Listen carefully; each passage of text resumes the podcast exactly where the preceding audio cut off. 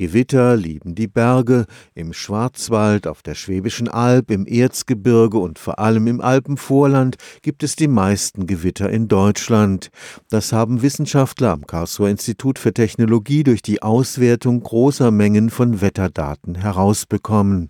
Nicht selten sind sie von Sturmböen, heftigem Regen oder Hagel begleitet, was zu erheblichen Schäden führen kann.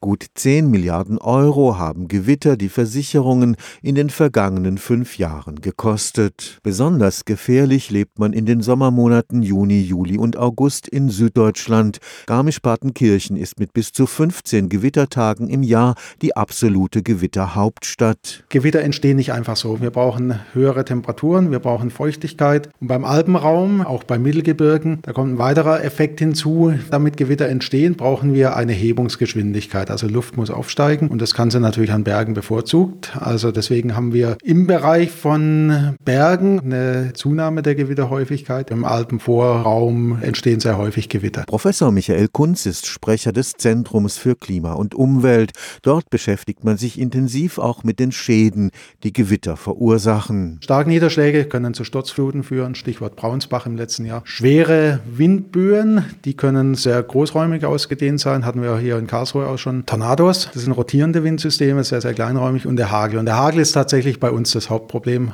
Schadenursache hier in Baden-Württemberg Nummer eins bei den versicherten Schäden. Also da ist tatsächlich von Versicherungsseite aus ist der Hagel ein Riesenproblem. Die schwersten Gewitter bei uns sind sogenannte Superzellen. Beispielsweise vor vier Jahren im Jahr 2013 gab es eine schwere Superzelle, die über Reutlingen letztlich bis nach Tschechien zog. Schadenssummen ungefähr eine Milliarde Euro. Warum bringt ein Jahr ganz viele Gewitter und das nächste nur ganz wenige?